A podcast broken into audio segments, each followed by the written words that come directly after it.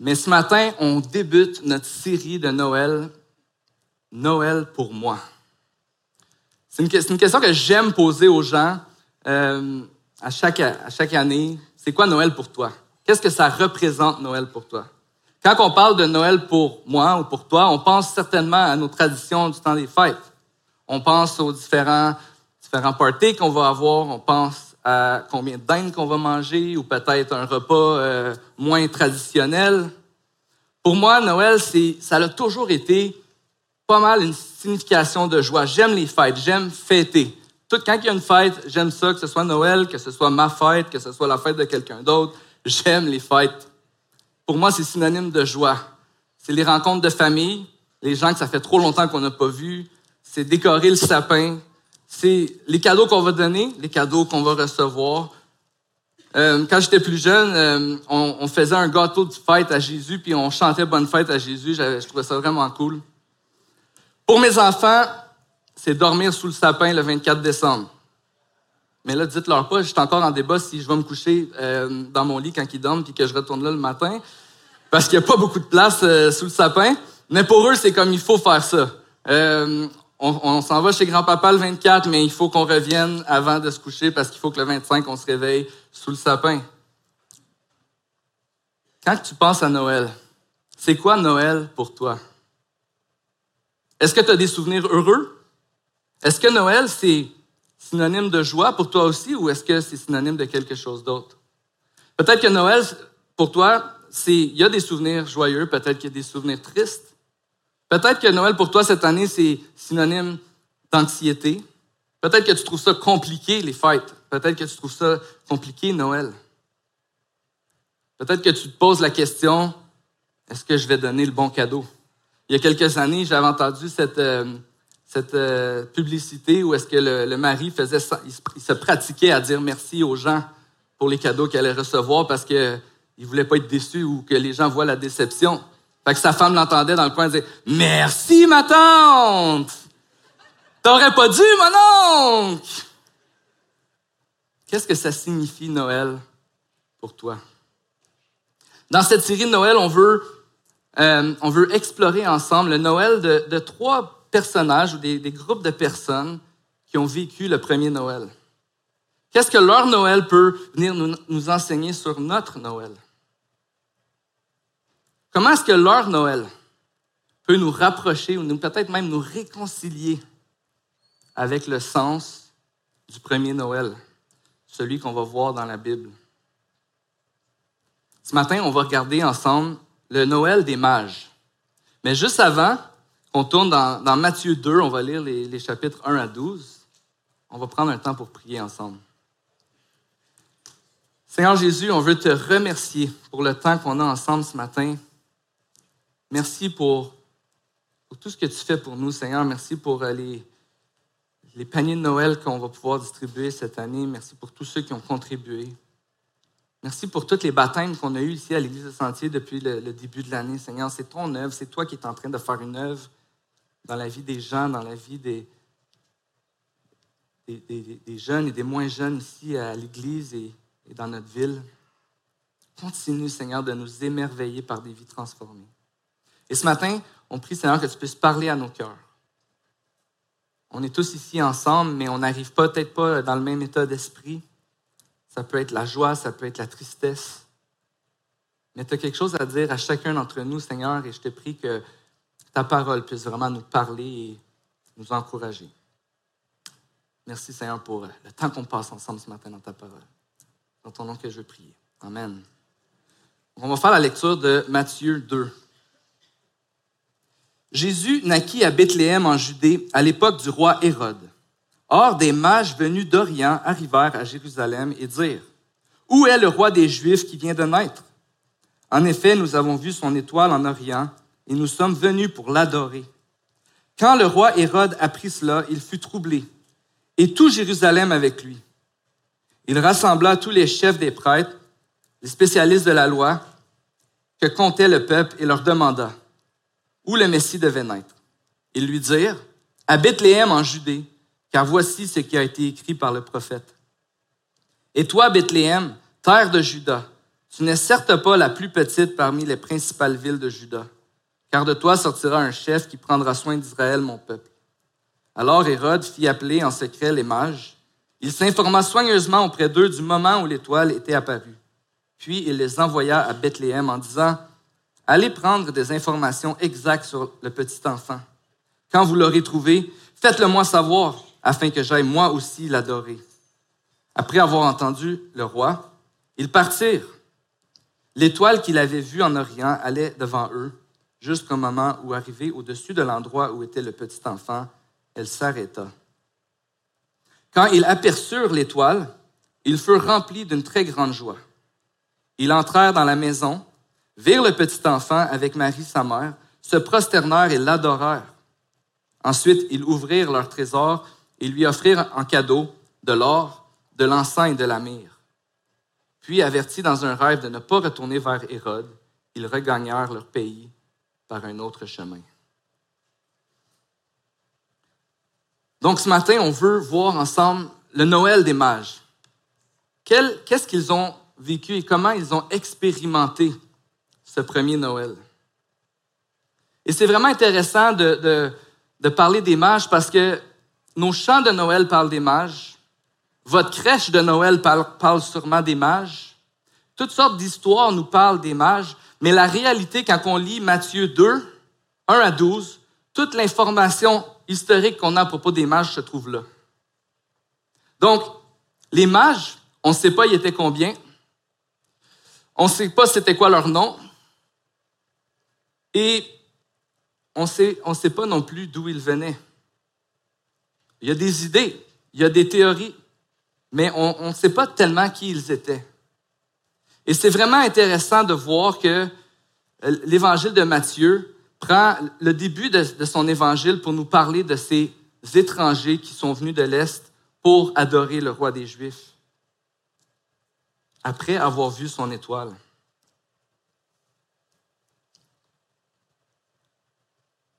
Il y a certaines théories quant à leur, euh, leur, leur endroit, l'endroit d'où ils venaient.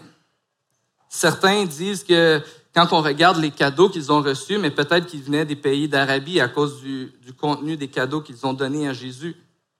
Certains pensent qu'ils venaient peut-être de Babylone, puisque les mages, en fait, c'était des sages, c'était des, personnes qui, euh, qui, qui aimaient étudier les étoiles. Mais encore là, des mages, il y en avait partout. Certains étaient des, des personnes qui étudiaient les étoiles, d'autres étaient des magiciens, d'autres étaient simplement des sages qui conseillaient les rois, les, les chefs de leur pays. Donc même le terme mage est assez flou. Mais on sait qu'ils ont vu une étoile et ils ont suivi ses traces. Donc on, s'imagine qu'ils savaient, euh, ils aimaient observer les étoiles. Certains pensaient qu'ils venaient de Babylone. Certains pensaient peut-être que c'était des Perses. Euh, au IVe siècle, ceux qui ont décoré l'église de la Nativité en Palestine ont fait une mosaïque qui représentait les mages comme des Perses. Mais la réalité, et ce qui est vraiment intéressant, c'est que c'est flou. On n'a pas plus d'informations que ça à propos de ces personnes. Et, je crois que c'était vraiment l'intention euh, de l'auteur de nous mentionner que ce qui est important à propos de ces, de ces hommes, de ces mages, c'est que c'était des étrangers qui venaient de loin. C'était des personnes qui n'étaient pas des juifs. C'était des personnes qui, pas, pas, qui ne faisaient pas partie du peuple de Dieu. Donc, malgré qu'on ne sait pas beaucoup de choses à propos d'eux, cette histoire nous révèle quelque chose d'extraordinaire à propos de Dieu lui-même. Matthieu écrit son évangile pour nous démontrer que Jésus est le roi que les Écritures ont promis.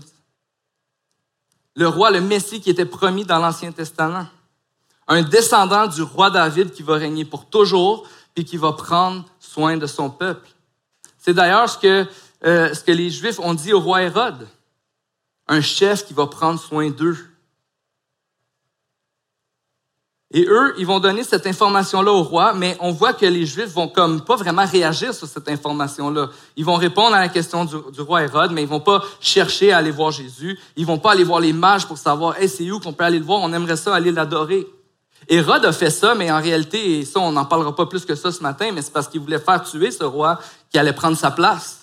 Mais les Juifs n'ont pas réagi. Aucune réaction. Et c'est un peu normal quand on considère que pour les Juifs, c'est impossible que Dieu va se révéler, va révéler l'emplacement et l'identité du Messie à des étrangers. Des étrangers qui trouvent leur réponse dans les étoiles. Pour eux, ça faisait aucun sens. Alors, ils n'ont rien fait. Mais peut-être que Dieu, à travers de l'évangile de Matthieu, veut nous communiquer un plus grand message. À la fin de son évangile, Matthieu va donner la mission que Jésus donne à ses disciples. Allez, faites de toutes les nations des disciples. Baptisez-les au nom du Père, du Fils et du Saint-Esprit et enseignez-leur à mettre en pratique tout ce que je vous ai prescrit. Et moi, je suis avec vous tous les jours jusqu'à la fin du monde. L'évangile de Matthieu nous révèle que ce Messie, ce roi qui est attendu, s'intéresse à l'humanité tout entière. Il s'intéresse à chacune de nos vies. Dieu s'intéresse à toi. Dieu a toujours eu l'intention d'être en relation avec l'humanité. Dieu a toujours eu l'intention d'être en relation avec toi. Et quand les humains ont choisi de se séparer de Dieu, de vivre sans lui, de dire Dieu, on n'a pas besoin de toi, mais Dieu a choisi un peuple à qui il s'est fait connaître et à qui il a demandé de le faire connaître aux nations. Dieu avait choisi Israël pour être son peuple, pour que toute la terre puisse le connaître. Pas simplement pour qu'il puisse profiter de la présence de Dieu, se vanter d'être le peuple de Dieu ou juste comme avoir du plaisir à être le peuple de Dieu, mais aussi pour faire connaître Dieu aux nations.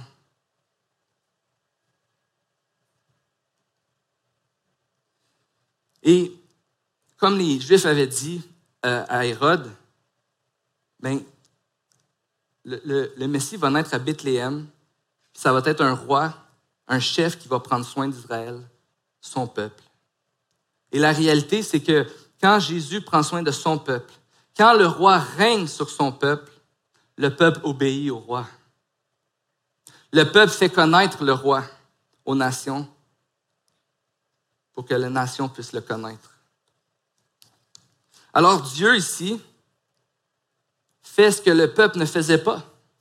Il choisit de se révéler à des étrangers, des personnes dont on ne connaît pas leur histoire, des personnes qui à première vue auraient peu de valeur aux yeux des lecteurs juifs. Dieu se révèle à des personnes qui, trouvent des réponses dans les étoiles, dans des personnes qui semblent si loin de lui, des personnes qui, semblent si loin de Dieu. Mais Noël pour les mages, pour eux, ce premier Noël, le, Noël des mages, c'est Dieu qui vient les chercher là où ils sont. C'est Dieu qui vient dans leur quotidien, dans leur vie, dans leur réalité pour parler, pour, pour se révéler à eux. Une des raisons pour lesquelles on croit que, que les mages pouvaient peut-être être des Babyloniens, c'est que les Juifs étaient à Babylone à une certaine époque, et il y a même un roi de Babylone qui a cru en Dieu à l'époque de Daniel. Donc, les, mages avaient peut-être, fort probablement, des textes bibliques à Babylone. Alors, ils ont suivi une étoile, et c'est probablement parce qu'ils avaient lu des textes comme, par exemple, Nombre 24, la prophétie de Balaam qui dit, Je le vois, mais non pour maintenant, je le contemple, mais non de près. Un astre sort de Jacob, un sceptre s'élève d'Israël, un astre sort de Jacob. Ou peut-être un texte comme Ésaïe 60. Lève-toi, brille, car ta lumière arrive et la gloire de l'Éternel se, se, lève sur toi. Certes, les ténèbres recouvrent la terre et l'obscurité profonde enveloppe les peuples, mais sur toi l'Éternel se lèvera. Sur toi sa gloire apparaîtra. Des nations marcheront à ta lumière et des rois à la clarté de ton aurore. Lève-toi, lève tes yeux et regarde autour de toi. Ils se rassemblent tous. Ils viennent vers toi, tes fils. Arrivent de loin et tes filles sont portées dans, dans tes bras. En le voyant, tu rayonneras de joie. Ton cœur bondira et se dilatera, car les richesses de la mer se tourneront vers toi. Les ressources des nations viendront chez toi. Tu seras couverte d'une foule de chameaux, de tout jeunes de jeune dromadaires venus de Madian et d'Epha. Ils viendront tous de Séba, porteurs d'or et d'encens, et annonceront les louanges de l'Éternel. Les mages ont vu la lumière, ont vu cet astre, et ils sont allés vers Jérusalem. Ils sont allés chercher le roi des Juifs. Et c'est quand même intéressant parce que la parole parle d'une étoile, parle d'un astre, mais ce qui est intéressant, c'est que la parole parle aussi, la Bible parle aussi contre l'astrologie. Elle ne dit pas que l'astrologie, c'est une bonne façon de découvrir Dieu, que c'est une bonne façon de découvrir des messages. Mais Dieu s'est révélé à eux là où ils étaient et ils ont vu cette étoile et selon leur connaissance, selon ce qu'ils croyaient, ils ont poursuivi cette étoile et ils ont trouvé Jésus. C'est vraiment incroyable de voir cette œuvre de Dieu qui vient se, se révéler dans notre quotidien. Et c'est vraiment la beauté de ce Noël, de voir que Dieu désire se faire connaître. Et c'est ce qu'on veut célébrer à Noël. Dieu qui est venu parmi nous, qui veut se faire connaître à nous, qui veut se faire connaître à toi. Peut-être que Noël pour toi cette année, c'est synonyme de tristesse. Peut-être que Noël pour toi cette année, ça va être de te rappeler qu'il y a des relations dans ta famille qui sont pas bonnes. Peut-être que Noël pour toi cette année, c'est la solitude, le regret. Peut-être que penser à Noël le 10 décembre, c'est impossible parce que tu es pris dans le tourbillon qu'est la vie. Tu es submergé par tes obligations, tes responsabilités, la vie qui coûte cher. Peut-être que tu es en grève en ce moment puis tu es inquiet, inquiète de ce qui s'en vient. Peut-être que tu ne sais plus quoi faire avec les enfants à la maison. Peut-être que tu as comme trop de choses à jongler ensemble, puis tu es découragé, tu es anxieux, tu es stressé. Et de réfléchir à Noël, c'est comme impossible. Mais la bonne nouvelle, la bonne nouvelle de Noël, c'est que Dieu, notre Dieu, est un Dieu qui vient dans notre quotidien, qui vient dans nos circonstances. C'est un Dieu qui est prêt à t'accueillir comme tu es dans la situation dans laquelle tu te trouves. C'est un Dieu qui sait que ça va pas bien toujours. C'est un Dieu qui sait que c'est peut-être difficile en ce moment, mais c'est un Dieu qui veut se révéler à toi, qui veut se faire connaître à toi. En Jésus, on est ses enfants bien-aimés, qui est venu chercher lui-même. Ses enfants à qui il a donné sa vie, c'est le Dieu qui s'est révélé. Pour les mages, c'était les étoiles, par les étoiles. Pour un de mes amis, c'était dans un rave. Sous l'effet de substance, un soir, il y a eu une conversation avec Jésus. Peut-être que c'est pas la première fois que ça arrive dans un rave, mais ce qui est sûr, c'est que cette personne-là a eu cette conversation avec Jésus. Et puis, ça fait des années aujourd'hui qu'il suit Jésus depuis ce temps-là. Il a donné sa vie à Jésus. Il a été convaincu que Jésus était son sauveur dans un rave. Jésus se révèle dans notre quotidien. Jésus se révèle dans notre quotidien, puis quand il se révèle à, nous, quand il se fait connaître à nous, il transforme totalement notre adoration. Dieu transforme notre adoration. Ça, ça signifie qu'il il vient et il capte notre attention. Il devient ce qu'il y a de plus important pour nous dans nos vies. On écoute ce qu'il nous dit dans sa parole, on le cherche. Quand Jésus vient dans notre quotidien, il capte notre attention. On peut définir l'adoration de cette façon-ci. Donner notre attention, notre admiration, notre temps, nos talents à la personne ou la chose que l'on croit qui va nous satisfaire le plus. On donne notre adoration à ce qu'on croit qui a le plus de valeur pour nous.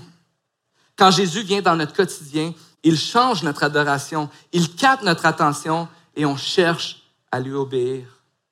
Quand Jésus vient dans notre, quotidien, il nous pousse à le poursuivre.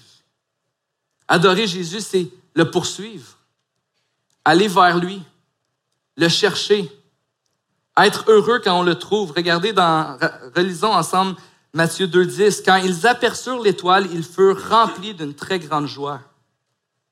Ils furent remplis d'une très grande joie.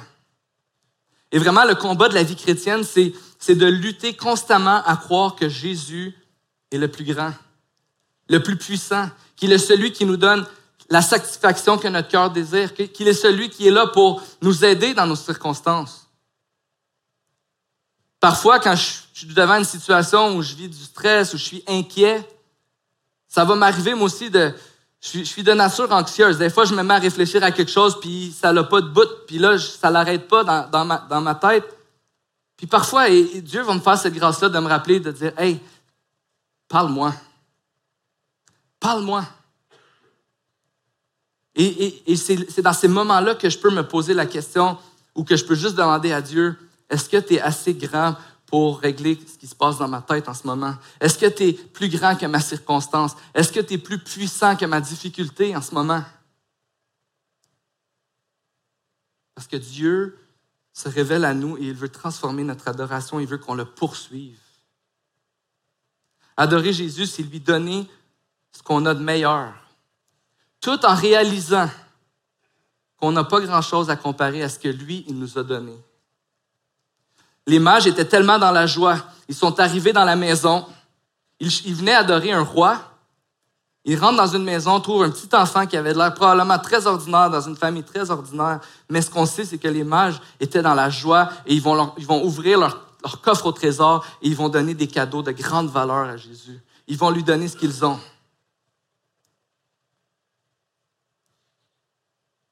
Ces cadeaux-là étaient le fruit de la joie qu'ils avaient à adorer Jésus, le roi des Juifs. Quand on pense à, donner ce qu'on a de meilleur, c'est vraiment de donner ce que tu as à donner. C'est donner le temps que tu as à donner. C'est de servir avec les dons que tu as à donner. Avec ce que Dieu te donne, avec les limites que Dieu te donne. Mais c'est surtout de donner dans la reconnaissance de ce que lui, il nous a donné. Les mages comprenaient probablement pas entièrement qui était Jésus. Mais quand ils disent on veut adorer le roi des Juifs, il y a un seul autre endroit dans le livre de Matthieu où on va lire le roi des Juifs. Et c'est quand les Romains vont mettre cet écriteau au-dessus de la croix de Jésus, le roi des Juifs. C'est les deux endroits dans Matthieu où on va lire ce titre qu'on va donner à Jésus, donné par des étrangers. Mais le roi des Juifs, alors qu'on lui donne de l'or, de la myrrhe, de l'encens, qu'on lui donne ce qu'on a à lui donner, on peut faire ça parce que lui, il nous a donné sa vie. Parce que lui, il est mort pour nous. Il est mort pour qu'on puisse être réconcilié avec lui, pour qu'on puisse connaître ce Dieu qui veut se faire connaître et pour qu'on puisse le faire connaître autour de nous. Je vais inviter les, musiciens à joindre à moi. Donc ce matin, quand on pense à Noël, Noël pour toi, Noël pour moi, j'aimerais nous encourager à considérer que Noël pour nous, c'est Dieu qui vient dans notre quotidien, là où on est, comme on est, et il vient transformer notre adoration à tous les jours. Dieu fait de nous ses adorateurs. Dieu nous fait grandir pour qu'on puisse l'aimer de plus en plus, pour qu'on puisse croire de plus en plus qu'il est tout ce qu'on a besoin, qu'il est celui qu'on a besoin pour cheminer, pour progresser dans, dans notre vie. Dieu est celui qui a donné sa vie pour qu'on puisse être réconcilié avec lui et pour avoir la vie en retour.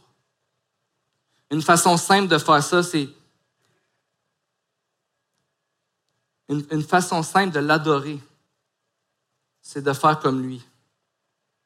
Puis, tout en reconnaissant que Dieu vient là où je suis, mais je peux reconnaître avec ce que j'ai que je peux aller là où sont les gens, que je peux accueillir les gens là où ils sont, que je puisse donner de la joie là où il n'y en a pas, que je puisse aimer là où il y a un manque d'amour, que je puisse pardonner là où il y a des conflits,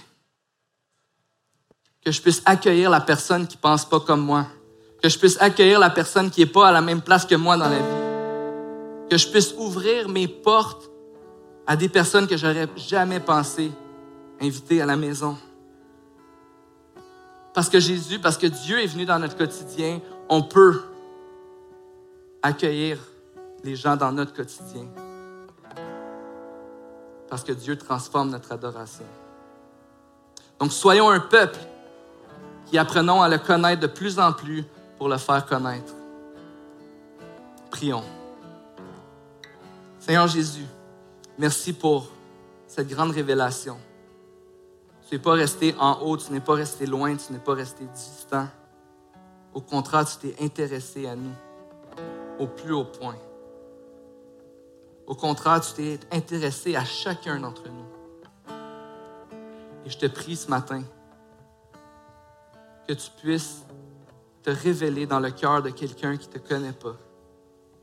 Que tu puisses te révéler dans le cœur de quelqu'un qui ne croit pas qu'il est digne de venir à toi. Que tu puisses te révéler dans le cœur de quelqu'un qui a mal, dans le cœur de quelqu'un qui se sent seul.